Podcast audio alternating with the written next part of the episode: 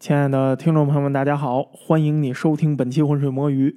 上一期的最后呢，我们讲到了，就在啊把三个嫌疑人当成女巫给抓起来的时候，教会里头有俩德高望重的老太太，丽贝卡诺斯跟玛莎科里，他们俩站了出来。哎，这玛莎科里啊，就提出了一个理论，说这个呀有没有可能是帕里斯牧师他们家跟这普特南家族的女儿搞的恶作剧呢？哎呀，这么一来，这可就让这帕里斯牧师家跟普特南家族太没有面子了。那是没管好自己这个刁蛮女儿啊。所以啊，这个事情很快就发生了转折。发生了什么转折呢？不是要吊你胃口，让你下期再听，是让你啊先听完了广告再接着听。那么，我们的付费专题《伪满洲国的故事》第一季啊，基本上已经接近尾声了。如果呢，你对伪满洲国或者满洲或者满族的历史有兴趣的话，一定不要错过这个专题。那么，感谢你呢，通过购买付费专题这种方式支持我们这个节目往下播。同时呢，也感谢所有免费的听众，只要你收听，就是我更新的动力。那么，也希望呢，不管你在哪个平台收听我们本期节目，都能多留言、多点赞、多转发，在数据上支持这个节目。好了，咱闲话就说到这儿。我知道啊，太吊你胃口了。本来就拆成了上下两期，咱们呀就别说那么多废话了。这事情的转折就是戏剧性的一幕。安普特南啊，突然就声称说这玛莎科里她也是个女巫。她在犯病之前的时候啊，看到过这玛莎科里啊，她搞黑魔法仪式。这黑魔法仪式还有人协助，谁呀？丽贝卡诺斯。安普特南啊，还说：“我看到了这两个老太太啊，哎呀，不堪入目啊，我都不好意思说，我一个年轻少女，他们俩呀，跟魔鬼有性行为。当然啊，这性行为的说法呢，是在帕里斯牧师的引导下才说出来的。这帕里斯牧师啊，好像对这个话题特别的有兴趣，所以呢，他在参加庭审的时候，他一直要求这个安普特南啊。”你说点更多的细节。哎呀，安普特南说不行啊，不好意思说。帕里斯牧师说不要怕啊，咱们揭发人家罪证，有什么不好意思说的？说没关系啊。所以呢，这安普特南啊就说：“哎呀，这些啊都是我亲眼看见的。这两个老太太啊，非常的淫乱，在这个魔鬼面前啊，表现的非常的开放。”所以你现在知道为什么两年以后好多的独立调查里头很快就查出这个安普特南的证词有很大问题的原因了吧？魔鬼疯了，跟这俩老太太发生性关系，这啥魔鬼啊？这证词不一听就是小女孩随口编的吗？可为什么说戏剧性啊？因为他这个证词啊起作用了。安普特南这证词一出现，玛莎科里跟丽贝卡诺斯这俩德高望重的老太太啊。马上全都回应说：“你这个指控啊，太荒唐了！我俩加起来都一百六十岁了，我跟魔鬼发生什么性关系啊？再说了，我们俩的虔诚，那在教会里大家是有目共睹的。你小姑娘这指控，这不完全胡勒吗？其实啊，这个指控当时几乎没有人相信，大家全都觉得是这个安普特南啊胡说八道。不光他胡说八道，他这个人明显是受大人指使。”可是啊，这个时候谁也没想到，出现了一个新的证据，真的就把这俩老太太啊给牵进去，说不明白了。因为帕里斯牧师家那女佣提图巴，她的证词呀也提到了这俩老太太。提图巴、古德、奥斯本这仨人被逮捕了之后啊，从一六九二年三月一号就开始接受本地的这治安官的审问。几天之后的三月七号，这仨人呢被送到了波士顿的监狱里头关押。等着呀，法庭开庭审判。接下来问题的关键呀，就出在这提图巴身上了。提图巴呀，他被严刑逼供，他呢为了保全自己，所以啊，他直接认罪了。他承认自己是女巫。他说呀，我呀是个魔鬼的仆人。当然啊，他所有的认罪全都是在帕里斯牧师的引导下认的罪。交换的条件是什么呀？让他供出更多的同党，这样的话可以免掉他的死刑。也就是说，他所有的证词全都是被捏造出来的，而且呢，有一部分是屈打成招的。你别忘了，事发第一天他就被他主人捆起来给打。这个事情啊，没有什么疑问。这一点在后来这案子结束了之后，他再接受调查的时候，他就承认了：我所有的证词其实都是编的。但是那个时候啊，已经是一六九七年了。他当时的证词他怎么说呀？他说有一个穿黑衣的高个子男人来到了他的面前，要求啊他在一本大书上签下自己的名字。这显然就是什么呀？魔鬼拿着一本契约，让女性在上面签名，出卖自己的灵魂。哎，只要你往这本上一签名，你就是魔鬼的仆人了。提图巴说呀，一开始他是拒绝的，因为啊，你不能让我拍，我马上就去拍，我要试一下，到时候我拍完了，你用特效咣把我这头发就……哎，说串了啊，不是这事儿。他说我是拒绝的，因为我很害怕那魔鬼让我签名啊。但是呢，在这莎拉古德和莎拉奥斯本这两个女性的强迫下，他最终在这上面签了自己的名字。他说呀，他签名的这一页还有另外六个人的名字，但是呢，他看不到。所以呢，他能确认的是，古德和奥斯本肯定跟他一样都是魔鬼的仆人。另外啊，他还说了，他见到这两个人的犯罪过程了。他说呀，莎拉古德呢曾经命令他的猫攻击了伊丽莎白赫伯特。导致这个女孩身上啊出现抓痕和咬痕。他还说啊，他看到古德身边啊有两只鸟，一只黑色的鸟，一只黄色的鸟。古德呢派这两只鸟啊伤害过其他的女孩，其中就有安普特南。而且呢，他还看到过，他说啊，古德在远处跟另外两个老太太一块操控动物，只是呢当时啊站得太远了，他看不清楚。可是呢，从身形上看。这俩人的身形啊，很像丽贝卡·诺斯跟玛莎·科里，而且啊，他还说了一个非常开放式的证据。他说，当时安普特南跟伊丽莎白·赫伯特呀，曾经多次被动物袭击，有一次甚至是当着他的面被袭击，他还帮忙啊过去驱赶这些动物。他们三个人远远的看到古德呀跟这俩老太太站一块儿，袭击他们的一只鸟啊，还飞到了他们三个人其中一个人的手上。显然，这只鸟就是他们三个人派出来的。当时这三个女人啊，都穿着黑色的法袍，明显就是什么秘密组织成员，跟那施黑魔法呢。那当时呢，提图巴虽然也是这个组织的成员，但是呢，他还多少有点良心，所以呢，他帮助了这些女孩儿。这证词一出来啊，法庭马上就传唤了安普特南跟伊丽莎白赫伯特。结果两个人马上当庭全都确认，说这个提图巴呀说的是真话，真有这么一回事儿。那还有什么可说的呀？法庭啊，直接就接受了这个证词。那提图巴一看呢，哎，我提供的这个证词，我虽然认了罪，但是我说我良心未泯，所以法庭接受了这证词，这怎么样啊？对我有利。接下来他那个证词啊，就越来越离谱了。他一开始说那书上除了他们仨人的名字之外，还有另外六个人的名字，但是他都没看清。可是很快啊，他就改了自己的证词。他说呀，是他签名的那一页上一共有九个名字。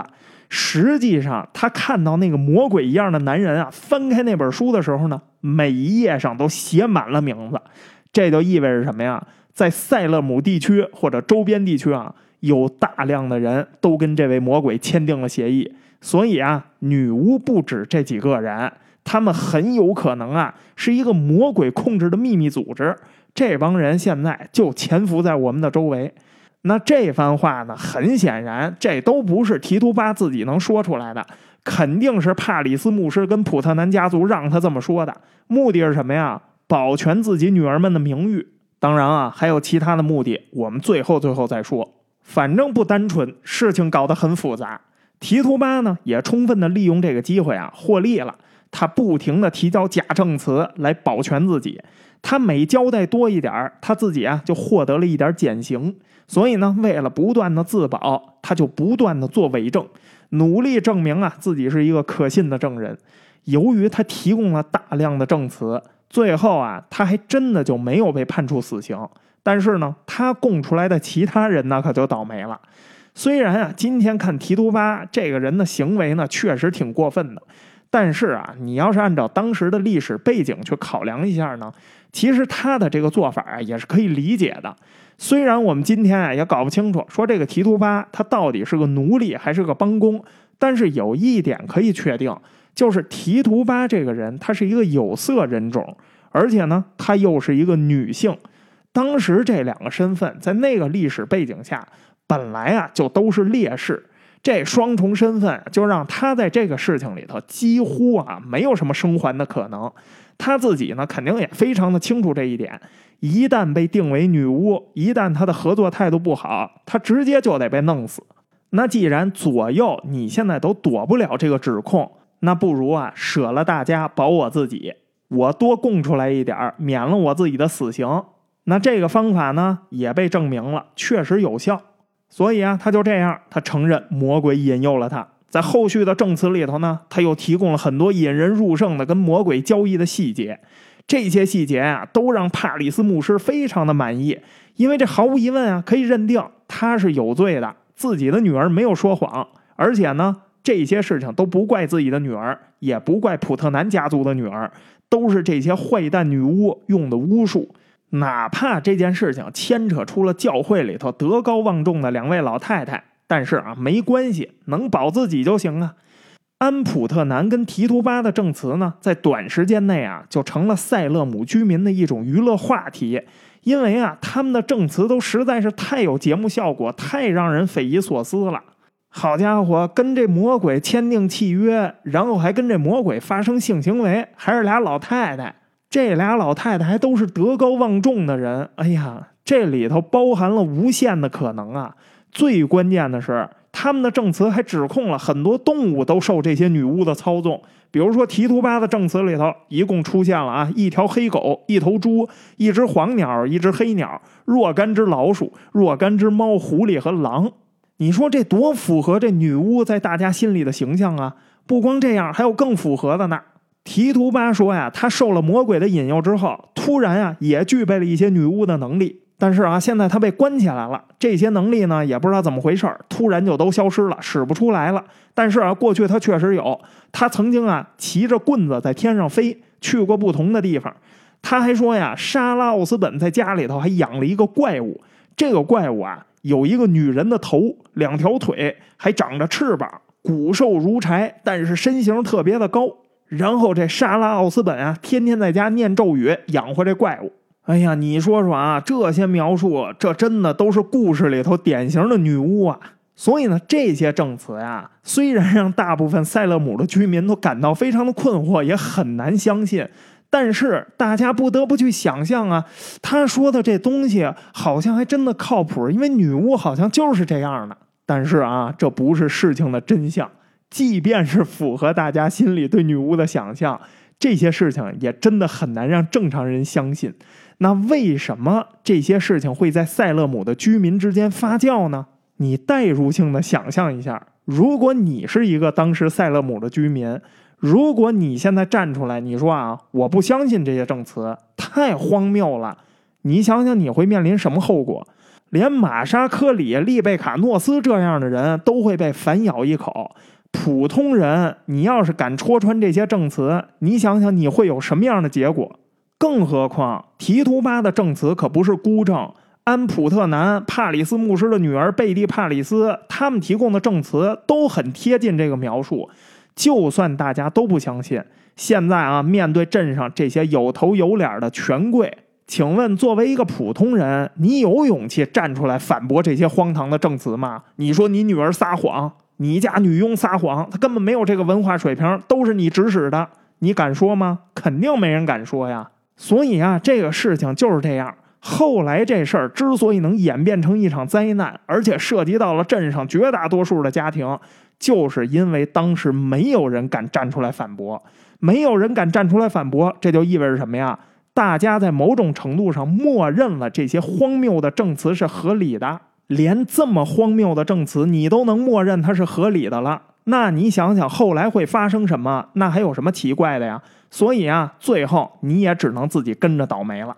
这事儿啊，怪不着别人。如果说一开始是几个女孩恶作剧，或者说啊，几个女孩可能真的感染了麦角中毒，这个呀都不要紧。可是当大家已经察觉出这件事情里头明显有问题的时候，也知道这些孩子的家长正在袒护他们，而且不择手段，而且用这么拙劣的故事来袒护他们，可是仍然没有人站出来反驳。那就真的怪不得别人了，要怪那就得怪塞勒姆镇上的每一个人了。事情到这儿为止，就出现了一个呀令人非常困惑的现象：塞勒姆镇上的居民全都不相信这几位女孩和提督巴的证词。可是呢，他们又承认塞勒姆镇上确实有女巫在跟这魔鬼做交易，并且他们认为真的有巫术存在。这些年轻女孩啊，没有撒谎，她们都是受到了巫术的影响。这种看起来让人没法理解的前后矛盾啊，就这么出现了。几年之后啊，有一叫罗伯特·卡利夫的波士顿布商织布的啊，做那纺织生意的，他对当年的这事儿就感到非常的困惑。这么拙劣的事情，你们都能相信？你们都能让它演变成一灾难？你们到底怎么了？所以啊，他就跑到塞勒姆来收集材料。四年之后的一六九七年，他写了一本书。这本书里头呢，就包含了当时他能找到的所有文字材料。这本书他取名啊，叫《看不见的世界里的更多的奇迹》。这本书的书名很有意思，因为啊，实际上他在讽刺另外一本书，所以这本书的书名特别的绕口。往后听你就知道了。在这本书里头，他收集了大量的审讯材料、证词，还采访了好多位当事人。其中就包括提图巴本人，然后提图巴跟他怎么说呀？我当时啊，就是受帕里斯牧师的指使，我说的全是伪证，我是为了自保，没有一句话是真的。你看多明确，其实都不用提图巴承认，谁都能听出来他说的不是真的。可是这些证词在法庭上就作为了呈堂证供，所以啊，这卡利夫就认为啊，当时塞勒姆镇呀。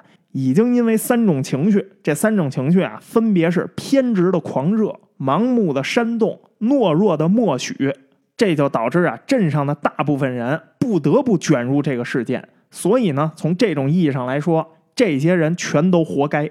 他只是简单的找提图巴聊了一次，提图巴就把所有的证词都告诉他了，而且提图巴自己本人都非常的吃惊，这么荒谬的证词竟然被法庭跟陪审团接受了。连提图巴在采访的时候都说：“如果呀，大家同时站出来，都指认那几个女孩在说谎，都指认帕里斯牧师在说谎，那后面的故事就不会发生了。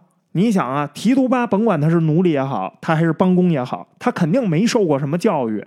这样一个没受过教育的外来人口、有色人种，当时的女性都能有这样的认知，你就想想，这卡利夫说这镇上的人都活该，你说有没有道理？”提图巴呢，后来也承认，他当时啊真的是被吓坏了，因为他也没有想到后面的后果呀，竟然有这么的严重。那因为他的证词呢，玛莎·科里跟丽贝卡·诺斯马上就被逮捕，并且指控为女巫。而且最关键的是啊，安普特南跟伊丽莎白·赫伯特都说看到过这俩老太太参加过黑魔法仪式。提图巴又说呢，那本跟魔鬼的交易名册上有无数人的名字。帕里斯牧师啊，立刻就开始推动全镇啊，必须要在镇上进行大规模的抓捕，因为他跟法庭说了，他怀疑镇上啊现在有一个崇拜魔鬼的秘密教会组织，这个组织里头不知道有多少人。那按照提图巴那个证词，这本上可能有无数人啊，所以这个组织啊对我们的生存那危害非常的严重啊。所以啊，玛莎·科里跟丽贝卡·诺斯被捕的同时。马上就有几个关联的人啊，也同时被逮捕了。这里头甚至包括啊莎拉·古德那四岁的女儿多罗西·古德，他都被逮捕了。这就让镇上的居民啊都非常的吃惊，也更加的害怕了。玛莎·科里跟丽贝卡·诺斯的名誉，大家是有目共睹的。这样正直的人，现在都被指控为女巫了。那任何人都有可能是女巫啊！最关键的是，教会成员的身份完全没能保护他们。而且教会的牧师帕里斯现在还站在了这两个人的对立面相比巫术蔓延的恐慌来说呀，这件事情才在这个民众之间呀造成了更大的恐慌。更让大家害怕的是什么呀？四岁的女孩现在也成女巫了，这就毫无疑问啊，又加重了恐慌程度。连四岁的女孩都能是女巫的话，那没有任何一个人能逃脱女巫这个指控了。更别说啊，这时候还出现了一些其他不是证据的证据，比如说啊，针对所有的嫌疑人进行了身体检查，这治安官啊，总能从这些人身上找出一些有异于常人的地方，比如说啊，胎记这个东西就是最好的证据。一个人啊，他很难避免说身上会有胎记，但是胎记这个东西呢，都非常的独特，任何胎记都有可能会被解释成为叫魔鬼的印记。因为过去很长一段时间以来啊，在欧洲中世纪那个猎巫时期啊，欧洲人就是靠着胎记啊、痣啊这些东西来分辨女巫的。欧洲最有名的说法是什么呀？女巫和魔鬼的交易是怎么完成的？是通过血来完成的。魔鬼是要喝这个女巫的血的。魔鬼从哪儿喝这个女巫的血？那胎记就是他喝血留下的伤口。所以这么一来，上到老太太，下到小女孩，只要你想指控她为女巫，只要你说你看见她参加黑魔法仪式了，或者呀，他跟已经被指控的女巫有什么关系，然后你从他身上啊随便找一个胎记或者找一个痣，就能证明这一点。那这么一来可就太可怕了。到了四月初的时候，镇上被逮捕的人啊已经超过了五十个人。这时候已经不只是针对女性进行指控了，很多男性也被指控使用巫术。当然啊，男性的数量仍然比女性啊少很多。有一些男性啊是因为自己的老婆或者家人被指控为女巫，然后受到了牵连；有一些呢是因为自己的老婆被逮捕，他站出来提出异议或者抗议，然后直接也都被抓了。更要命的是什么呀？之前很多为了自保出庭作证的证人。这个时候啊，也都被指控为女巫的协助者。这些情况啊，都有一些具体的故事。比如说啊，玛莎·科里的丈夫加尔斯·科里，他跟他老婆一样，都是教会忠诚的成员，也是德高望重的本地居民。他老婆被抓进去之后，他感到啊，非常的不能理解。我得找张哥，理解不能，我就找张哥。他认为啊，这些指控都非常的荒谬。指控谁他都没意见。我们这么虔诚的家庭，怎么可能会是女巫家庭呢？所以啊，他就向法庭提交了申辩。结果呀，法庭二话不说，直接逮捕了他，说他什么呀？协助他老婆从事黑魔法仪式。再比如说啊，莎拉奥斯本被抓进去之后，他的表妹伊丽莎白普洛克特也被抓进去了，只因为他们俩之间呀是亲戚。上一期不是说了吗？莎拉奥斯本啊，她本来家境是很不错的，所以她这个表妹啊，普洛克特家族也算是一个当地比较有钱的家庭。当然啊，没有有钱到说普特南那个水平。于是啊，这普洛克特就这么着被指控成了莎拉奥斯本的助手。谁指控他的呢？他们家的一个女仆，这女仆啊叫玛丽沃伦。这玛丽沃伦啊，为了自保，在法庭上提供证词，说她呀确实看见了他们家主人跟他这表姐呀一块搞这黑魔法。这证词说出来之后，他以为他自己安全了，可是很快啊，他就被他另外一位朋友给指控，说呀看见了他们三个人在一块是共犯。玛丽沃伦啊提供了假的证词，他想逃脱法律的制裁，然后啊，这玛丽沃伦也就被抓了进去。所以你看见没有？有关系的人被抓了，没关系，指控别人有关系的人最后也被抓了。哎，想靠着出卖别人自保啊？做梦！那当时抓的人是一什么规模呀？那基本上啊，只要是跟这些被抓的人有那么一丁点关联的人，就会被抓进去。哪怕你只是跟这些女巫嫌疑人是邻居，你也会被抓进去。家人朋友就更别说了。最夸张的是什么呀？镇上还有俩治安官也被抓了，他们面临的指控是什么呢？他们在执法过程中啊，涉嫌包庇自己的老婆，因为他们的老婆都是女巫，所以这俩治安官都为女巫啊提供了脱罪的便利。所以你看见没有？事情发展到这个地步，已经是人人自危了。用后来这罗伯特·卡利夫在书里的说法啊，整个塞勒姆镇啊，一下就陷入到了崩溃中。这地方当时啊，人人就只想一件事儿：怎么尽快用出卖别人来证明自己不是女巫，或者跟这女巫啊没有关系。虽然呢，事后证明这样的行为啊，完全不能避免自己被抓，但是啊，大家还是依靠本能的在做这件事情。于是啊，大家就都开始无中生有的举报亲戚和邻居，想通过这样的方式啊，来证明自己跟这巫术啊没有关系。毕竟我连身边这么重要的人都举报了，我举报了这么多人，那不正好能证明我是清白的，我是无辜的吗？可是啊，这样做往往适得其反，因为一旦他举报了身边关系密切的人，他要么就是被另外他身边关系密切的人给举报，要不然呢，就是反而证明他跟这个巫术啊是有关系的，他急于给自己脱罪，所以啊，他反而就更加洗不脱这个嫌疑了。这样一来啊，这事态就急剧的扩大化。等到六月初的时候啊，整个塞勒姆镇上被逮捕的人已经多达六十二人了。塞勒姆周边的监狱啊，根本就关不下这么多人了，所以很多人呢都被陆续转移到了波士顿。那时候监狱环境啊非常的恶劣，连波士顿的监狱都那么恶劣，你就想想那塞勒姆这地方的监狱得有多恶劣？这还不是最要命的，更要命的是什么呀？很多被关押在这塞勒姆周边监狱的这些人啊，他们要遭受这本地治安官连续不断的审问。为什么这本地的治安官他有权利去审讯这些人呢？为什么他们要去审讯这些人呢？这个呀，就要说一下当时这个地方的司法现状了。虽然当时啊，马萨诸塞算是英国的领土，但是呢，它毕竟是北美殖民地的一部分，所以当时啊，这整个法治情况非常的混乱。一六九二年之前呀，马萨诸塞实行的叫本地自治法，各个地区呢只是遵守一个统一的叫马萨诸塞法律宪章。可是啊，这个法律宪章它包括的内容非常的有限，根本就完全没有提及巫术的这个部分。说白了，巫术相关的法律这是一个真空地带。巫术这个问题上没有成文的法律，不光在巫术上没有啊，其实在很多的民事纠纷上都没有。那这些地方怎么实行和制定法律呢？用塞勒姆这个地方举例子，他们当时啊是通过镇上的一个叫总督委员会的机构来执行法律的。总督委员会这种机构呢，在北美殖民地所有的市镇当时都非常的常见，只是呢有些地方叫别的名字，名称上不一样。这个机构呢，说白了，其实啊，就是类似市政府或者市政议会的这么一个机构。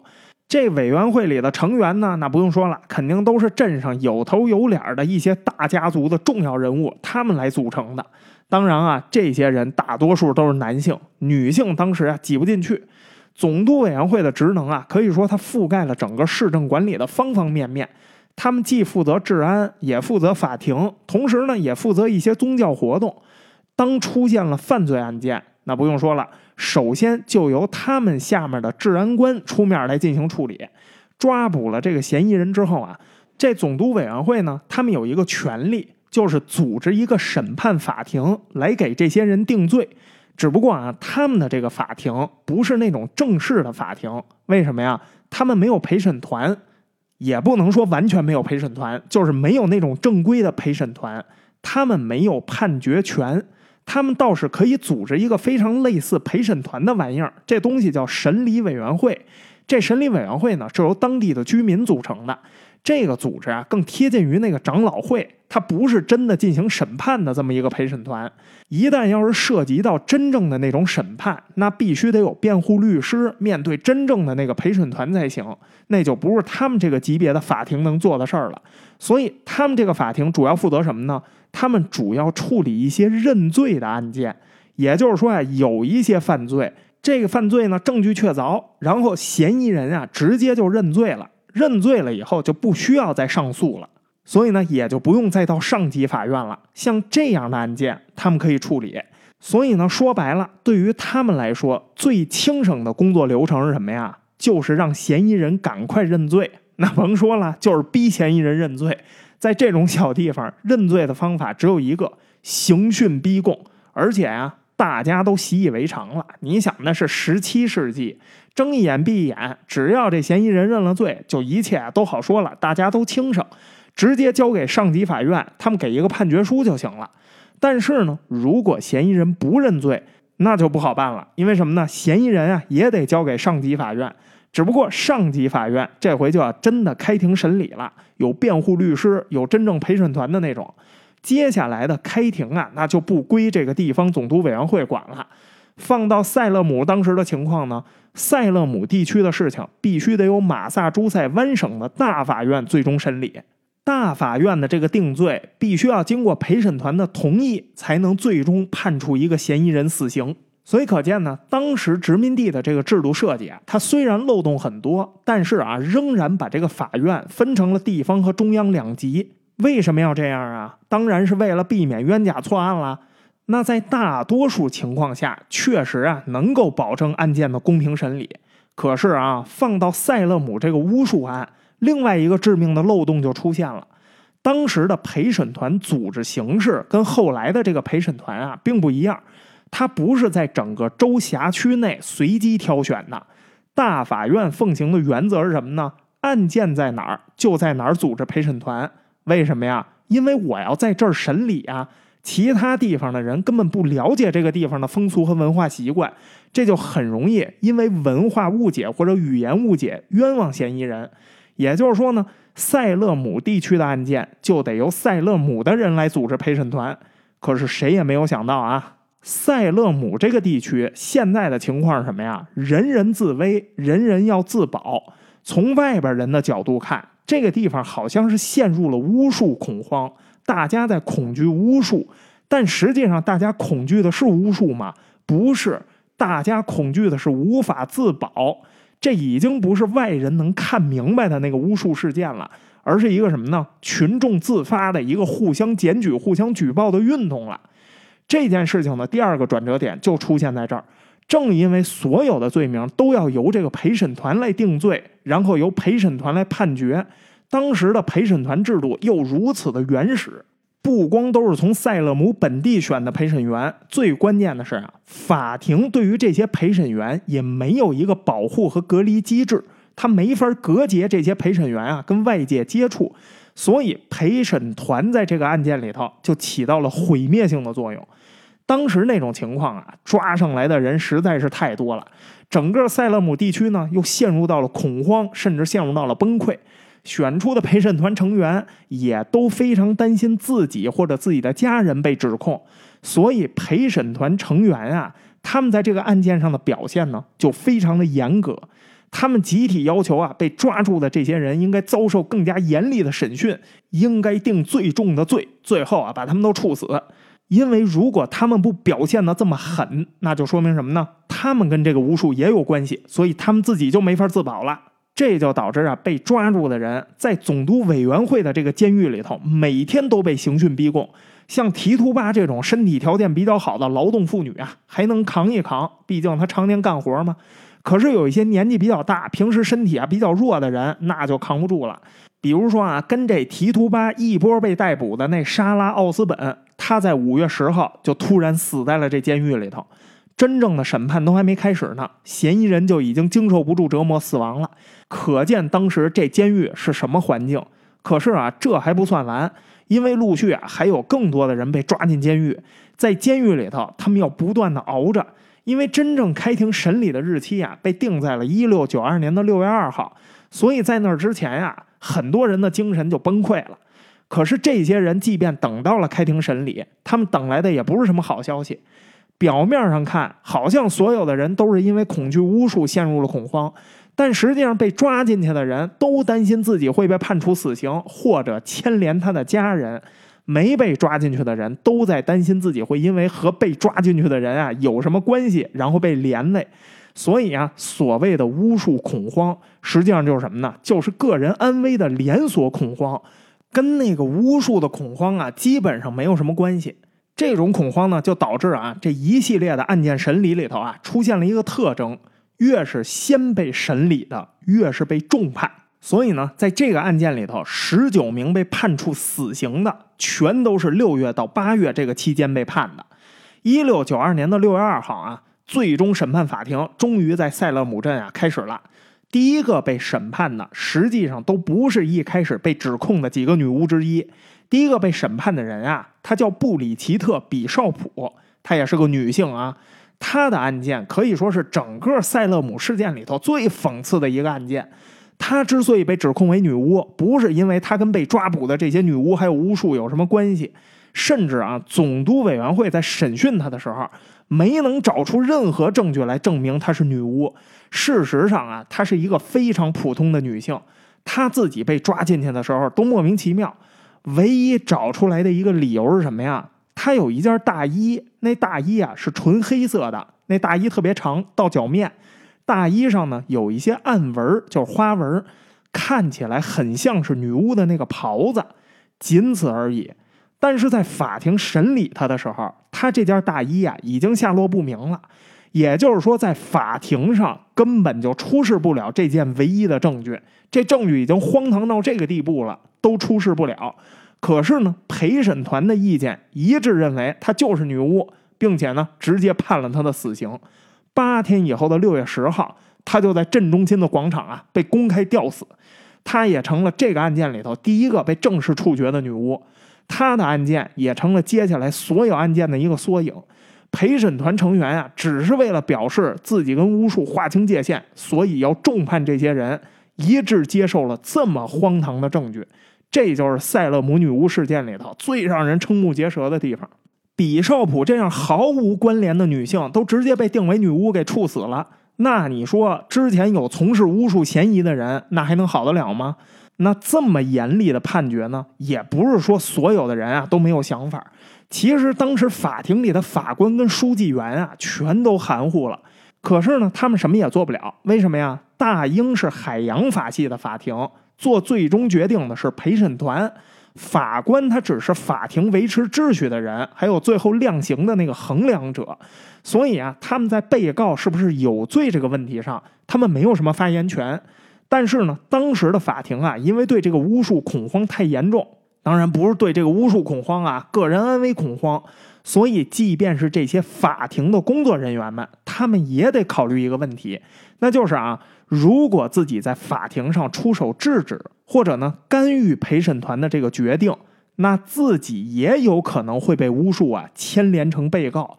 可是吧，这一系列案件又太过荒谬了。作为专业的司法工作人员，这些人呢又不能接受。就很尴尬呀，说也不能说，可是呢又接受不了，所以啊，他们就想了一个招儿，他们呢想找别人来劝一劝这些陪审团，他们写信啊给新英格兰地区几位最德高望重的牧师，要求他们呀向法庭，其实是向陪审团啊提供一些专业宗教上的意见。你这不是巫术案件吗？当然得找宗教人士了。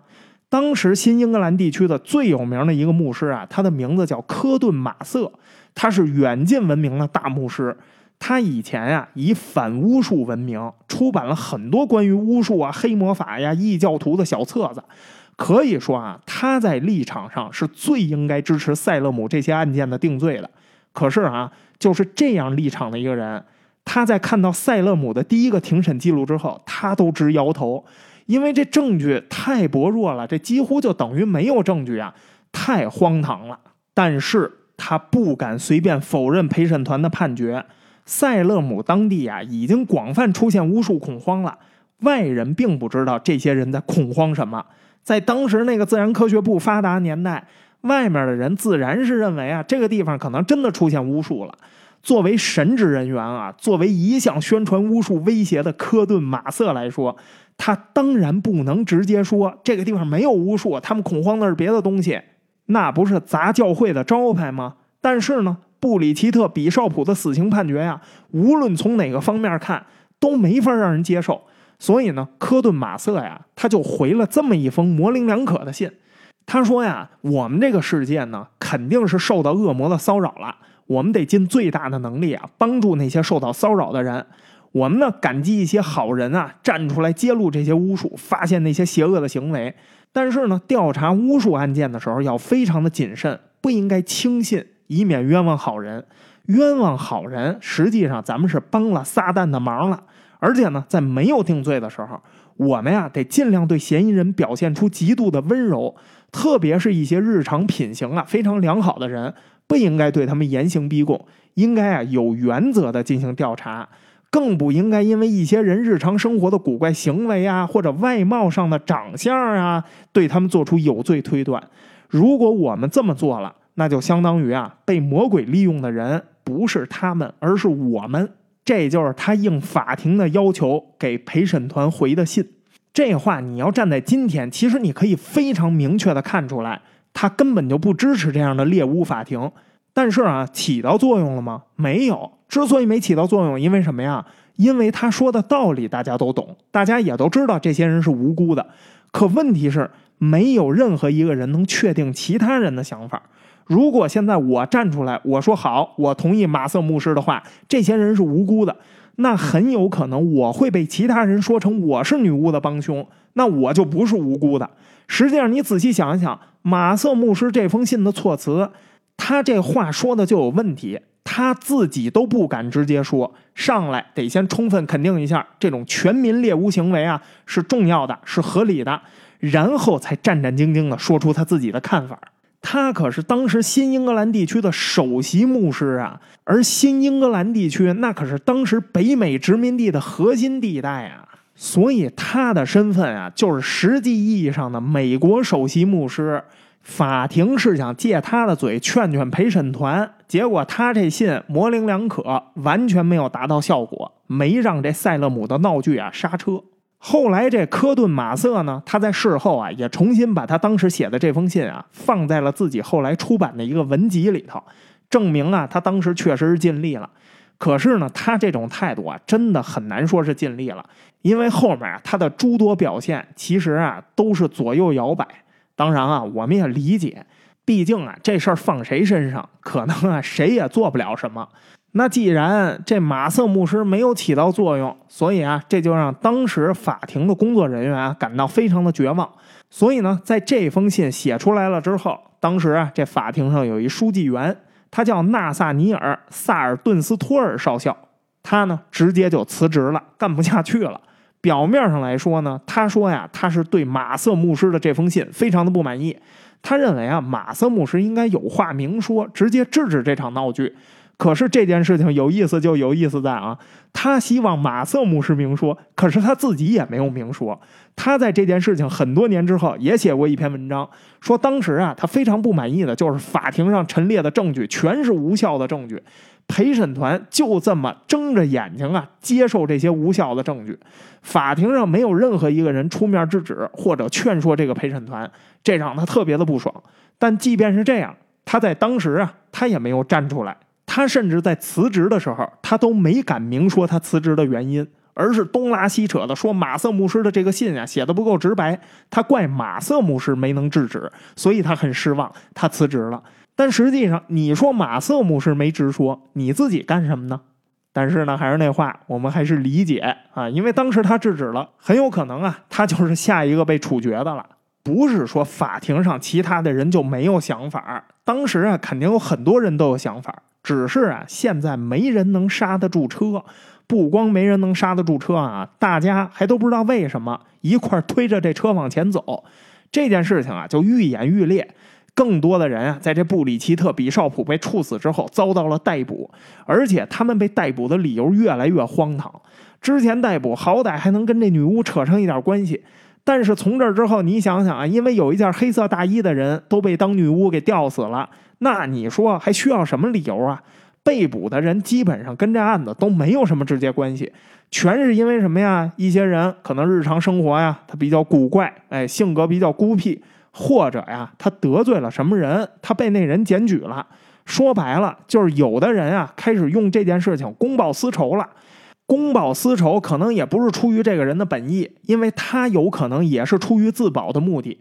反正啊，就在这样全社会互相举报的氛围下，无论我怎么诬陷别人，那个人啊，只要被我诬陷了，他就说不清楚。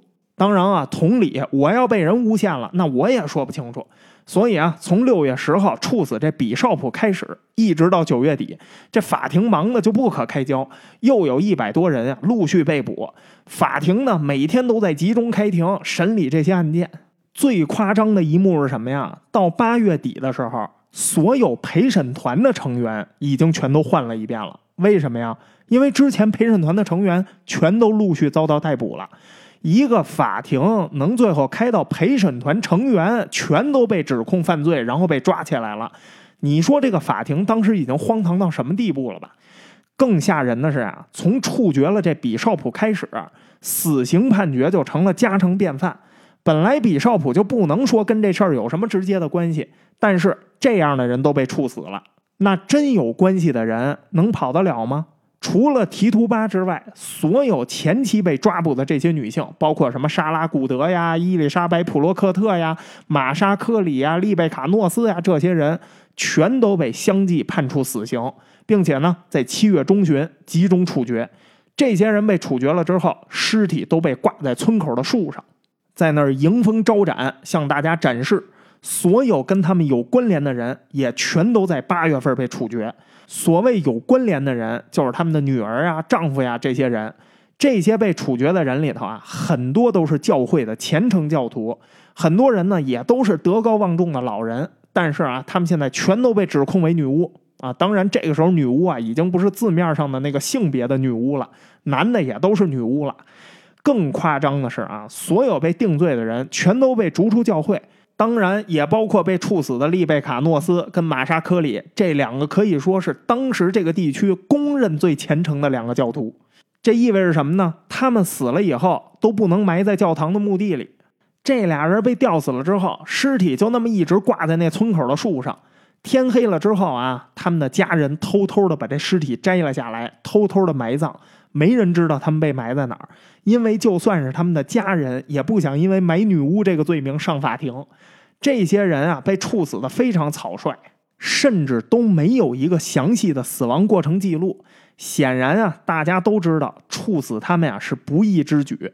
所以没有人想把这样的过程记录下来，但是啊，有些人被处死的过程呢，却又非常的详细。因为啊，就算没人想记录，也不得不记录，因为实在是太惊天动地了。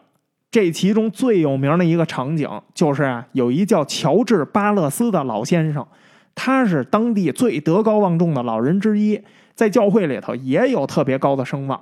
可就是这样的人啊，被指控参加了黑魔法仪式，他也成了女巫。男女巫，最后啊，他被处决之前，他被押上马车游街，穿过街道去执行死刑。上了绞刑台之后，这刽子手就问他呢，说你还有什么遗言？他说我有遗言。于是啊，他就即兴发表了一个演讲。在这演讲里头呢，他全篇背诵了主导文，然后呢，非常镇静的问下边围观的群众说：“请问啊？”一个把灵魂卖给魔鬼的人，有可能全篇背诵完这完整的主导文吗？这话问出来之后啊，下面鸦雀无声，谁也没回答。其实下面的人心里都非常清楚，这人怎么可能搞巫术呢？他怎么可能是女巫呢？无论从过去看，从现在看，都不可能是。更何况他用他自己的实际行动，他证明了他不是跟魔鬼做交易的人。可是啊，有任何一个人站出来为他说话吗？没有。身边的刽子手啊，仍然给他套上了绳索，然后把他给吊死。更有意思的是啊，在处决这巴勒斯的时候，科顿马瑟牧师啊，他也到了现场。为什么他要来现场啊？因为法庭啊，希望他能过来安抚一下民众的情绪。那既然你改变不了陪审团的想法，你过来安抚安抚我们本地民众的情绪总行吧？这地儿处决巴勒斯这样的信徒，有可能啊会对本地的宗教信仰产生毁灭性的打击啊。所以马瑟牧师到现场来，你得给这次处决背书。既然你制止不了陪审团的这死刑判决，那好啊，就由你代表教会过来证明一下这个行为啊是经过教会许可的，是合法的。所以可见这事儿已经荒唐到什么地步了。法庭自己非常清楚这个事情的本质，但是他们没法阻止。也没有人敢去阻止。马瑟牧师到了现场之后，也不知道该怎么阻止，所以啊，他非常仓促的发表了一个简短的演说。首先呢，他肯定了，他说巴勒斯这个人啊，是一个很虔诚的信徒，他虔诚呢非常的好。但是话锋一转，他又说什么呀？有的时候啊，魔鬼可能会以天使的形象出现。言外之意就是什么呢？处死巴勒斯呀是合理的，因为他有可能是一个伪装的很好的魔鬼。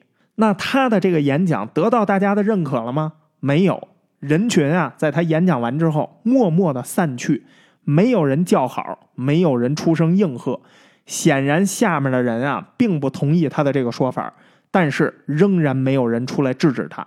大家只是默默的散去，用这种方式表达自己的不满。可是呢，又不能表达的太明显，因为表达的太明显，自己就是女巫了。那除了这些被公开处决的人之外啊，还有很多人啊是死于刑讯逼供。最有名的就是玛莎·科里的那老公加尔斯·科里。一六九二年九月十九号，这加尔斯·科里啊在审判中拒绝认罪，然后他被施加酷刑。这酷刑的方法呀，就是让他躺在地上，然后呢用大石头一块一块的往他身上放，一直到他受不了认罪为止。可是吧，这加尔斯科里他这人特别的硬，他当时已经八十一岁了，刑讯逼供之前啊，他有了必死的觉悟了，甚至他还留好了遗书，他在遗书里头说呀，他不想连累任何人，所以他什么也不会说。他希望呢，用他的死呀作为一个结束，因为他不连累任何人啊，所以他死了就死了，其他的人就清白了。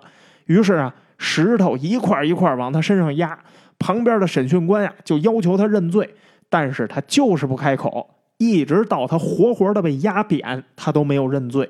同时呢，他也确实做到了，他没有出卖任何人。但是你以为这就完了吗？没有，这个行为啊，被解读成他受到了魔鬼的蛊惑。你想想啊，怎么可能会有一个正常人被这么多石头压，最后活活压死了，他都不吐口呢？显然是他不觉得痛苦啊。而且这魔鬼很显然是想让他呀保护其他的党羽。所以呢，并没有因为他的沉默，其他人得救了，反而是什么呀？他死了，另外跟他有关联的十一个人被判有罪，其中四个人都被处决。等到了九月二十号的时候，被处死的人啊已经满了，达到了十九个。另外有一百多个人啊被定罪了之后，一直都关在监狱里头。到这时候，无论是法庭成员，还是陪审团成员，还是塞勒姆镇上的其他居民啊。都已经觉得这件事情实在是太过分了，但是就是停不下来。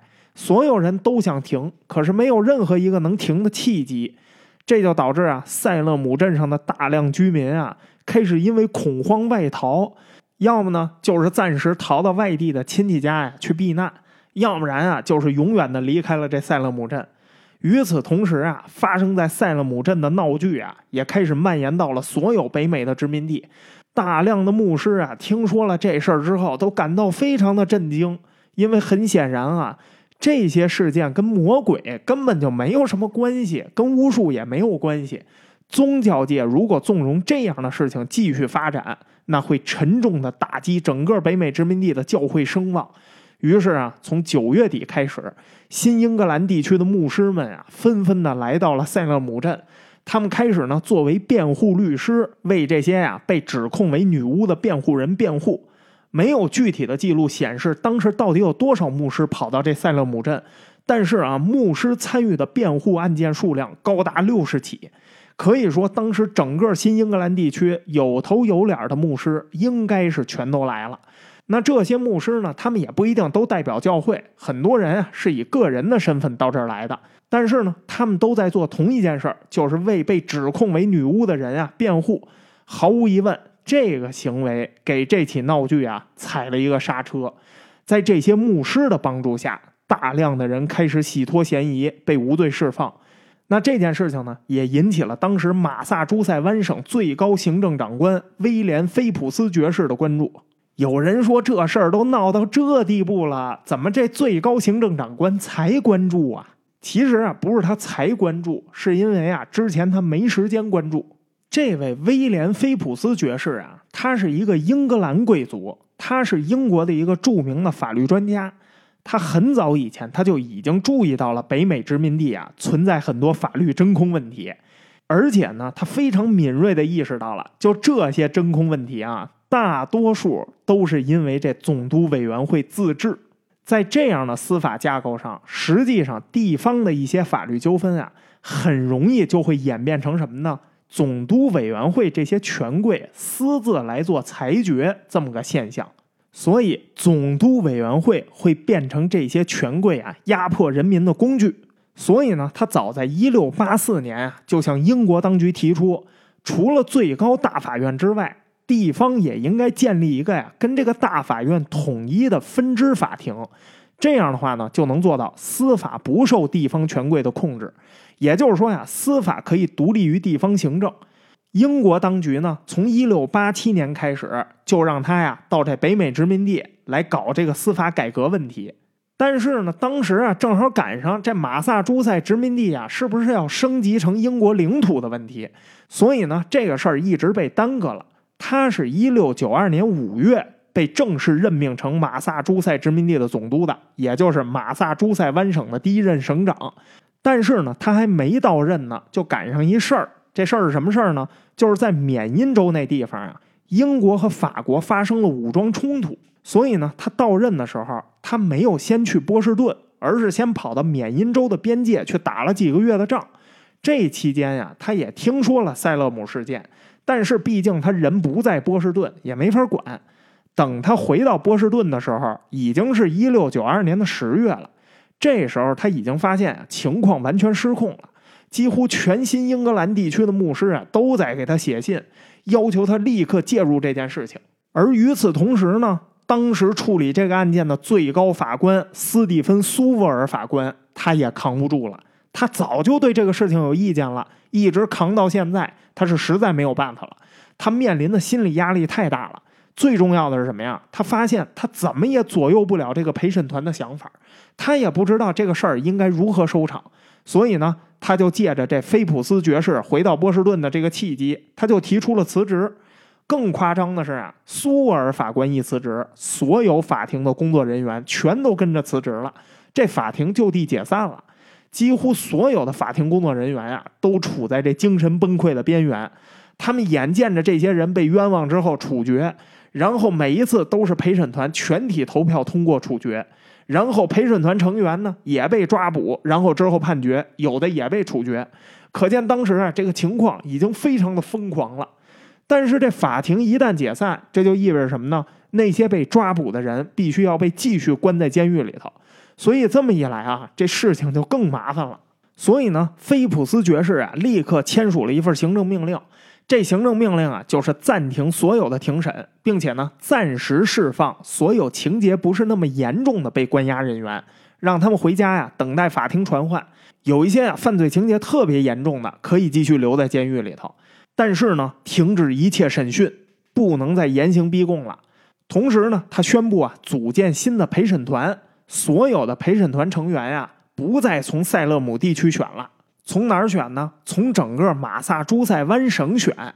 另外呢，鉴于这事态的严重性，他要求啊，立刻把这些案件的所有卷宗、调查记录、文献档案全都送到伦敦，然后呢，让伦敦啊派一个专业的法庭团队到这儿来继续处理。那不得不说啊，菲普斯爵士啊，可能也是觉得这事儿实在是有点太严重了，所以呢，总体来说，他的处理啊相对及时。他十月十二号回到波士顿，十月十五号的时候，所有的庭审记录还有他的亲笔信啊，已经在去伦敦的船上了。到这儿为止，这个事儿啊，才终于有了点刹车的苗头。从这之后呢，确实没有任何一个人再被处决。伦敦方面接到了北美殖民地的请求之后呢，也迅速开始行动。十二月，新任首席大法官威廉斯托顿带着他的法律团队从英格兰赶到了波士顿。简短的休整了几天之后呢，马上就组建了一个新的法庭，然后啊，开始继续审理所有的这些案件。这一次呀，因为所有的陪审团成员全都不来自塞勒姆，所以审理的过程呢，就明显呀要公正很多。从一月到四月。这个法院一共审理了大大小小五十多起案件，除了一些极个别的案件之外，绝大多数的被告啊都被无罪释放。所谓极个别的案件呢，实际上也都不是女巫案件，而是诬告案件。也就是说呀，他们释放了几乎所有被指控为女巫的被告人，并且呢追究了这些捏造案件人的法律责任。这些人很多的罪名都是什么呢？伪证罪。当然啊，这些人也没有面临太严重的后果，大多数啊都是交一笔罚款就了事儿了。五月的时候，法庭进行了最后一次庭审，驳回了最后一批被告所有的指控，全部无罪释放。塞勒姆事件到这儿终于算是告一段落了。但是到这儿为止啊，这个事件已经一年多了，十九人被处决，两百多人被指控，五个人在监狱里头死亡。虽然啊，这些数字不是太多，但问题是吧，这些人遭受的这些事情，完全是出于莫须有的罪名，甚至啊，可以说是非常荒唐的罪名。最讽刺的是，所有人都知道这些人都是无辜的，可是没有任何一个人啊能够出来阻止，反而是呢，大家都在继续推动这件事情发展。有些人啊，甚至推动自己上绞刑架。从始至终，地方的总督委员会也好，法庭也好，根本就没有任何一方啊拿出过任何一个确凿可信的证据来。要说一切的开端，全是因为那四个年轻女孩发的这场病，仅此而已。帕里斯牧师跟普特南家族的成员，显然在有意无意的呀，大幅推动这件事情的发展。他们凭借的也根本就不是证据，完全就是为了维护自己女儿或者自己家族的面子。恰好他们又是地方权贵，他们有能力能左右总督委员会的决定。最后啊，导致这么多人蒙受冤屈，甚至死亡，这就是这个故事最荒谬的地方。实际上啊，维护面子这个事情，不光是这两个家庭在干，地方政府、教会，甚至马萨诸塞湾省政府也都在干。你想啊，这件事情他之所以刹不住车，除了塞勒姆地区这民众的惯性之外，教会有没有责任啊？肯定也有责任啊！他们顾及颜面。不能痛快的承认这巫术是不存在的，这不也是这件事情发酵的重要原因之一吗？要是马瑟牧师痛快的就说这些人都是被冤枉的，根本就没有什么巫术，你觉得还会有这些事儿吗？他们不光没有出面说明这个事儿，反而是什么呀？派马瑟跑到当地去安抚民众，给这些审理背书。马瑟这牧师呢，他在明确知道这些案件都是荒唐的前提下。他仍然僵硬地进行着这种安抚行动，这不也说明了他本身的行为也是有问题的吗？马瑟牧师这个人的行为啊，在这个案件里头的作用也很微妙。他没有直接推动任何事儿，但是这些事情的发展都跟他脱不开关系。他一开始担心舆论压力太大，所以他不敢承认这些事情都是捏造的。他不承认，就是在给这个猎巫法庭的合法性背书。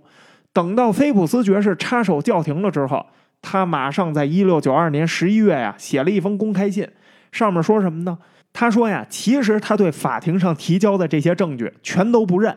他也说呀，他压根儿就没有觉得任何一个证据能站得住脚。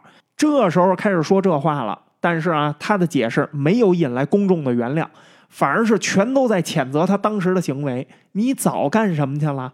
处于这种情况啊，他专门写了一本书，这书的名字就叫什么呢？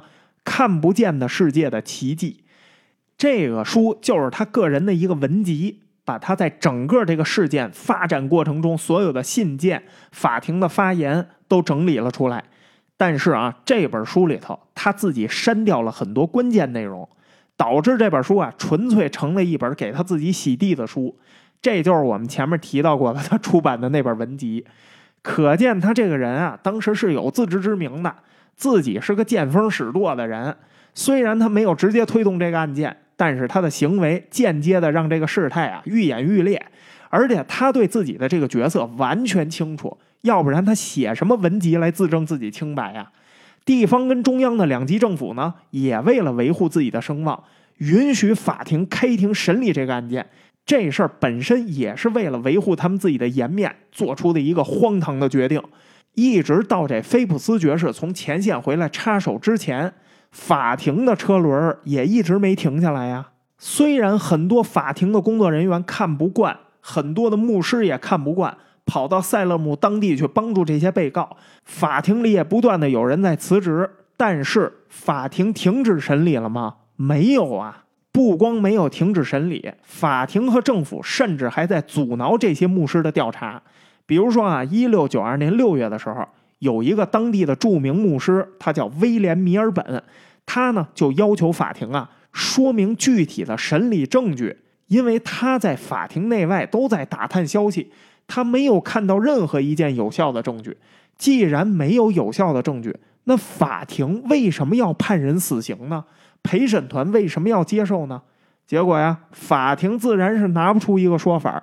反而是什么呢？把这米尔本啊给直接抓了，罚了他两百英镑，相当于今天的四万两千美金。罪名是什么呀？策划撰写公开丑闻，导致政府和法庭声望受损。幸亏啊，这米尔本是一个大牧师，他拿得出这笔钱，否则呀，他也很有可能就会成为这巫术的受害人之一。甚至我们之前说的那位啊，看不见的世界里的更多的奇迹，那个作者罗伯特·卡利夫。他都在调查的这个期间呀，被当局打压。他呢认为这件事情太荒唐了，所以啊，从一六九三年这事儿结束了之后，一直到一六九七年，他都在塞勒姆和波士顿啊，不停的走访、收集材料、采访当事人。这四年啊，他收集到了大量的信件、法庭记录、请愿书等等等等这些文字材料，采访了几乎他所有能采访到的人。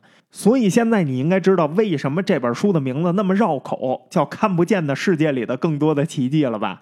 因为这本书啊，其实是针对马瑟牧师那本洗白文集《看不见的世界的奇迹》来命名的。马瑟牧师是教会的人，他算是半官方的身份。所以啊，卡利夫的这本书其实是在讽刺马瑟牧师和当局。可是呢，在他调查的这些年，他无数次受到过当局和教会的警告和阻挠，甚至最后他这本书都写完了，但是呢，整个波士顿啊，没有出版商敢给他出版，所有的出版商都遭到了当局的警告，不要给他出版这本书。最后这本书是在哪儿出版的呀？他把原稿带到了伦敦，在伦敦出版的，出版的时间是一七零零年。他不是受到当局阻挠的唯一一个调查者，同期的调查人员出版的书啊，也基本上都受到了各种各样的阻挠。这里头呢，就包括另外一个著名的律师，他叫约翰黑尔牧师。他在一六九七年啊，写了一本叫《对巫术性质的谦虚的调查》，这本书也不能出版。还有另外一位牧师塞缪尔·威拉德牧师，他出版了一本啊，关于我们目前有关巫术的辩论的一些杂项观察。这本书也不能出版。这两本书后来是在哪出的呢？都是拿到费城去出版的。这禁止出版还不是最严重的干扰，还有更严重的呢。一六九五年，有一叫托马斯·莫尔的牧师，他写了一个叫《坚持和维护真理》。这本书的第二十九章，他写了这么一句话：“他说呀，宁可一百个女巫活着，也不能让一个不是女巫的人被处死。”他在这书里头呢，也公开呼吁，应该要向政府追责，严肃处理所有参与这个案件造成冤假错案的人。结果啊，因为出版这本书，莫尔啊被监禁了十二个月。后来呢，虽然他被审判，然后无罪释放了，但是他还是被关了十二个月呀。那虽然呢，当局在不断的在这个问题上打压追责的声音，但毕竟啊，这些声音也是肉眼可见的越来越多了，而且这些声音也越来越大了，参与调查的人越来越多呀，很多当事人啊也扛不住舆论压力，最后啊出面承认错误。马瑟牧师啊，虽然扭扭捏捏的写了本文集来证明自己是清白的，但是毫无疑问，他意识到自己的错误了。只不过呢，他有教会的身份，所以啊，他没法痛快的坦诚认错。但是跟他不一样啊，当时主理案件的首席法官苏沃尔，还有他的法律团队成员们，后来啊，在一六九七年的一月十四号，跑到波士顿南教堂公开道歉。他们呀，以当时法庭团队的名义写了一封道歉信，严肃的和所有塞勒姆女巫案的受害者道歉。他们认为啊。这其中绝大多数人真的就是无辜的，虽然呢判决不是他们做出的，都是陪审团做出的，但是他们仍然啊为在整个审判过程中没法制止陪审团的行为感到非常的后悔。可是这时候说啥都晚了，人都已经死了，道歉也没有什么实际意义了，只能啊作为后世的一个教训了。但是呢，苏尔法官这帮人道歉呀，不是什么现实意义都没有。你想啊，他们当年代表的可是官方，所以啊，从这帮人道歉开始，马萨诸塞湾省政府啊，在这个问题上呢，他这个声望啊，彻底就崩盘了。那毕竟当年你处理这问题的前官员，现在都出来说自己做错了，那你自己要是再坚持说我在这个问题上做对了，并且呢，我还在打压这些调查者，这就没有什么实际意义了。你这样呢，反而是会进一步呀，损害你自己的声望。所以啊，一六九七年苏沃尔法官这帮人道歉，这就成了塞勒姆案的另外一个转折点。这个转折点是什么呀？就是政府态度啊，终于开始软化了。那政府态度一软化，民间的请愿书啊，就开始雪片一样飞到政府大楼里头。大家呀，都只有一个目的，就是彻底推翻这些案件的审理，平反这些受害者，并且呢，给予当事人和家属啊相应的赔偿。这些请愿书啊，有来自被定罪的当事人的，有来自跟这些事情没有关系的其他的同情者的，还有来自其他北美殖民地的人写的请愿书，甚至啊，还有从英国本土寄过来的请愿书。连英国皇室都觉得这个事儿啊，马萨诸塞弄得面子上有点挂不住，所以呢，他们都要求马萨诸塞当局啊，必须要重新调查这些事件，把当时的这些问题啊，你得给说清楚啊。所以呢，从一七零三年开始，马萨诸塞当局啊，开始了一个漫长的逐个案件重新调查审理的过程。但是呢，这些案件数量实在是太多了。当时定罪的时候，很多的案件都是根本无视证据，直接就定罪，然后就把人给处死了。现在你说你要追究这些定罪里头的涉事责任，那不是那么好追究的，因为你想啊，这种行为啊，它本身就是那陪审团集体心理学上的一种行为。那定罪和处决的票，这是大家投的，所以啊，你很难从这里边找出一个特别明确的责任人来。他毕竟啊，不是凶杀案。那你说这事儿到底谁起的头？谁是直接的肇事者？谁是第一个提出说要把这人处死的那个人？你说这怎么找啊？当时那陪审团大家都是认识人，然后又都是闭门会议，也没个记录。就算有记录，那当事人也不一定认。再说了，好多当事人啊都被抓进去给处决了。就算你能明确责任，你找得着他人吗？所以啊，一些简单的司法界定啊，在这个案件上根本就理不出个头绪来。所以啊，这一系列塞勒姆相关的案件呢，一直持续审理到了一七一一年才基本上结束。最后啊，一七一一年的十月十七号，几乎所有的案件都被完全推翻了。但是请注意啊，这说的是几乎，不是全部。有一些案件没被推翻，这些案件呢，要么就是涉及诬告。要不然呢，就是原则性问题。那肯定有人奇怪了，都这时候了，还有什么原则性问题啊？哎，最开始处决的那几名女巫的案件啊，就一直都没被平反。为什么不平反啊？因为伦敦当局啊不干了。当时呢，确实是皇室要求马萨诸塞政府啊，你赶紧调查调查，给大家一个说法。但是他的出发点是什么呀？你这事儿面子上挂不住，弄得太荒唐了。所以啊，平反大多数的冤案，这确实是有必要的。但是你不能完全把这些案件都给平反了，因为要是你完全把这些案件都平反了，那不就等于宣布说我们当局在这儿就是胡闹呢，就是故意耍你们老百姓玩呢？好，这么多案件里头，一个正当的、一个正确的都没有，那老百姓不得跟你拼命啊？就你这水平，你凭什么跟这儿统治我们呀？所以呢，这件事情到最后，大部分案件可以平反，但是一开始的几名女巫处决呀，就被英国当局给拦下来了。那意思就是什么呀？这地儿之前呀，确实闹了巫术了，也确实有女巫。这事儿的出发点是正确的，只不过后来啊，下面的人太坏，给走偏了。我们上面的本意是好的，就是要解决巫术问题，所以这些案件就压着，一直都没有平反。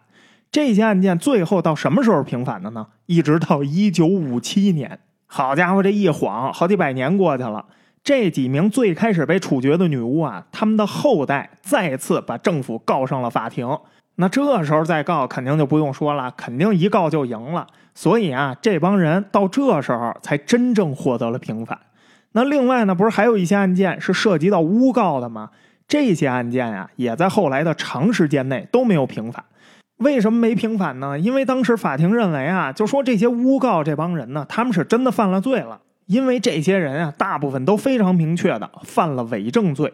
可是呢，这些案件到了二十世纪末，司法界又开始讨论说，当年塞勒姆的这帮诬告者呀，他们是不是真的犯了罪？他们是不是真的做了伪证？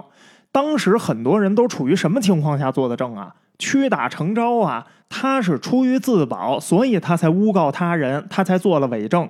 他是在被逼迫下去做伪证，所以这种罪怎么能算诬告罪？怎么能算伪证罪呢？所以啊，二零零一年的十月三十一号，时任的马萨诸塞州的州长简斯威福特签署了一个关于这塞勒姆事件的最终法案。这个法案很简单，也很直白，就是平反所有因为当年塞勒姆案件被判刑的当事人。这个案件终于在三百多年后最终结束了。那虽然呢获得了平反，但是这时候可以确定，没有任何一个当事人还活在世上了。啊，这是一句废话啊！但是我的意思就是说，有些人呀不该那么早死，但是他们都已经死了；还有些人啊，终生受到这个案件的影响。很多人都因为这个事儿啊，付出了巨大的代价。这些平白无故加在这些普通人身上的痛苦啊，完全就是由那几个被惯坏的女孩跟他们这个偏执的家长造成的。可偏偏是肇事的这几个人，他们呢虽然也能算得上是付出了代价，但是相比其他人来说呀，太小了。比如说啊，真正把这巫术案升华的那个罪魁祸首普特南家的那小女儿安普特南，她后来就没付出什么代价。一七零六年的八月二十五号，她竟然啊还申请加入塞勒姆镇的教会，在这加入仪式上，他呢才发言公开呀请求大家宽恕。他怎么说的呀？他说：“当时啊，他年纪太小了，不懂事儿。你们呀，别跟我一般见识。我呀，没有想过后果这么严重，死了这么多人。我这个行为呢，不是出于恶意。这事儿啊，不能怪我，怪谁呢？怪撒旦。其实我当时啊，是被撒旦给欺骗了。所以啊，我指控了完全无辜的人，在很多的证词上我撒了谎，尤其是玛莎·科里跟丽贝卡·诺斯这两个老太太。我觉得呀，我很对不起他们。”所以呢，我希望大家都能原谅我，毕竟啊，我还是个孩子。那这个发言最后得到大家的原谅了吗？得到了，镇教会啊，竟然接纳了他。为什么被原谅了呀？因为他姓普特南啊。哎，全镇上最有权有势的家族，他们家女儿现在因为当年的事情道歉了，虽然很不诚恳，但是已经够给我们大家面子的了。大家就看在他是一个孩子的份上，哎呀，就别跟他一般计较了。虽然他惹的这个祸导致了二十四个人死亡，两百多个人被关进监狱，但是他不是道歉了吗？你还要他怎么着？难道你还要他倒立吗？所以啊，这事儿就这么算了，下不为例。你看，基本上就没有什么事儿，也没有什么记录能显示说这些事情对这孩子这人生啊，后来这心理上有什么影响？不知道，反正看他这道歉的态度，哎呀，就姑且算他是挺诚恳的吧。那作为一切故事的开端，也是这个故事里头另外一个重要的人物帕里斯牧师，他的结局啊，跟这安普特南也非常的相似。不过啊，严格来说，我觉得呀，他都不能叫付出代价，他可以说因为这个事儿啊，他东北老铁说话啊，享福了。因为大量的人不是被定罪了吗？所以这就导致啊，这塞勒姆镇上有不少的土地资产被法院给拍卖了。帕里斯牧师啊，就以教会的名义。直接购买，甚至有一些他连买都没买，就是以教会的名义啊继承了这些土地，摇身一变成了大地主。但是啊，这件事情之后，那他那个名声就不用说了。风波过去了之后，他呀就算是臭到家了。所以呢，在持有这些土地之后啊，没多长时间，土地的所有人或者土地所有人的继承人们就开始啊频繁跟他打官司。再加上当时那个社会氛围，他不是也是越来越倾向于给这些人平反吗？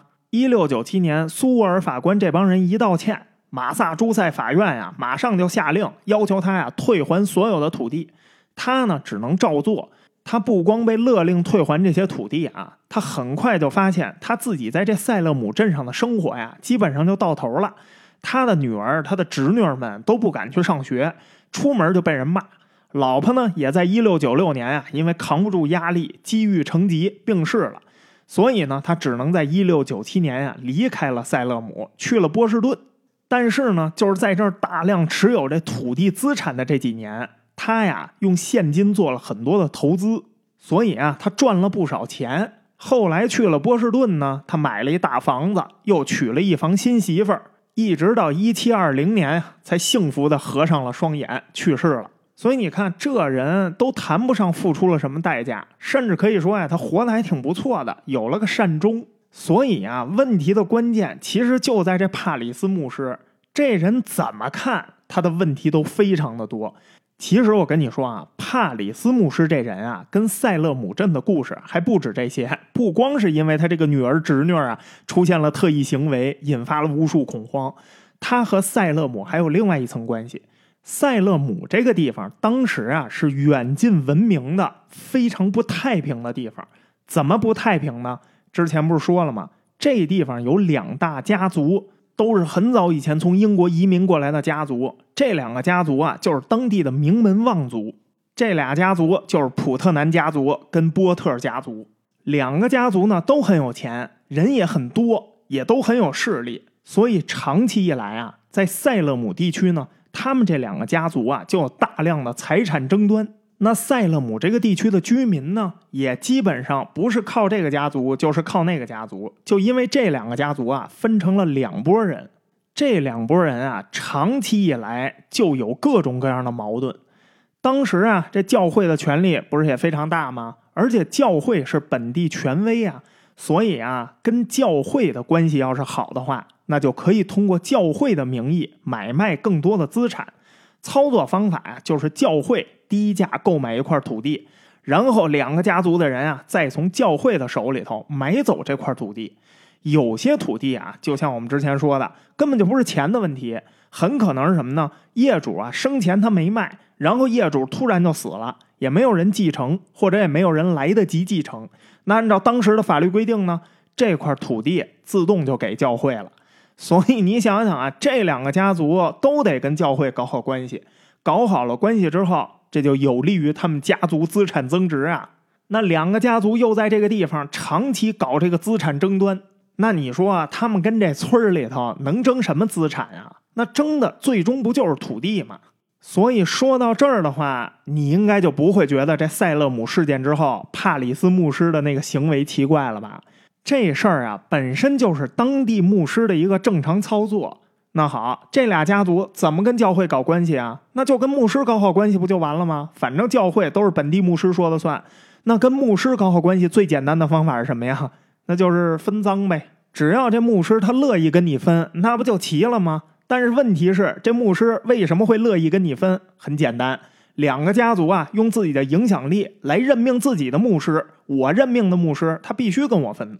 这塞勒姆居民的普遍冲突，实际上就是从任命牧师开始的。帕里斯来这儿之前啊，这地方一共有过三个牧师，但三个牧师啊，最后都没法得到所有人的认可。甚至第二位牧师乔治·博罗斯啊，竟然在1692年因为塞勒姆事件，他又被拉回塞勒姆进行审判，然后判处死刑给处决了。你就可见这地方的仇到底有多大吧。帕里斯牧师啊，其实从始至终就没得到过所有人的认可。他呀，不用说了，他跟普特南家族的人关系非常的紧密。波特家族一边的人啊，就对他非常的仇视。他一六八九年六月到达塞勒姆镇，双方的矛盾啊，一直就没有断过。主要就是另外一拨人啊，不同意他这个人选，所以啊，不愿意付给他工资。最后，他工资的问题一共谈了四个月，到十月，这两拨人才凑合着达成了一个一致。最后，他这工资怎么给啊？三分之一给现金，三分之一啊给食物，三分之一呢给他一块零点八公顷的土地使用权。也就是后来他住的那个农场，他那女儿跟侄女犯病的那个地方。所以你想吧，帕里斯牧师他肯定也不爽啊。那肯定我找着点机会，我就得弄一弄当时不同意给我工资的这帮人啊。再加上这两拨人本来就持续的有各种各样的冲突，所以你现在想想吧，为什么这件事情是从帕里斯牧师他们家开始的？又为什么在安普特南的这个证词上发生了转折？最后的关键证人提图巴也是帕里斯的女佣，然后这个事情才演变成了大规模的审判，抓了那么多人，死了那么多人，那么多人失去财产，最后又由帕里斯牧师代表教会继承了这些资产。所以说呀，只能说这起事件它确确实实是一个非常有警示意义的事件。但是这个事件呀，并不是一个简单的群体性歇斯底里可以解释的事件。这里呢，确实包含了一些群体性歇斯底里的因素，包含了巫术恐慌。但是啊，这些其实都不是这个事件的根本。之所以突然之间大家开始互相伤害，而且完全都停不下来，可能啊，一直存在于这个镇上的矛盾才是那个最关键的原因。剩下的呀，其实都只是一些连带问题和连锁反应罢了。所以啊，这个事件能警示的东西，其实啊是有限的。因为真正导致这类事件发生的呀，其实是人心，是人人啊都有一颗互相伤害的心的环境。所谓的巫术恐慌，只是在这个环境土壤里头啊结出来的果实罢了。那至于真相呢？就像我们一开头所说的，可能在这个故事里头啊，这是最最不重要的一个东西了。好了，我们这赛勒姆的教魂这故事啊，就算是讲完了。希望你呢，不管在哪个平台收听我们本期节目，都能多留言、多点赞、多转发，在数据上支持这个节目。那感谢你的收听，咱们呀，下个专题再见。